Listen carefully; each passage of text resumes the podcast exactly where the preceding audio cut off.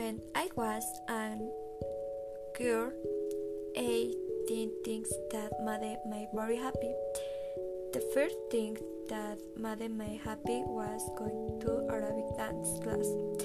The second, Tiny Freddy liked to do was playing and the time with me brothers.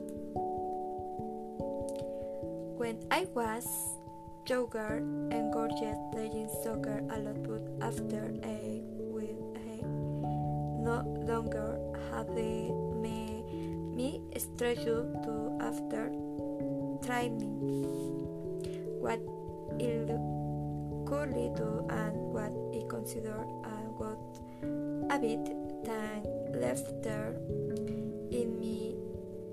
Children is me diet. Since there always at things.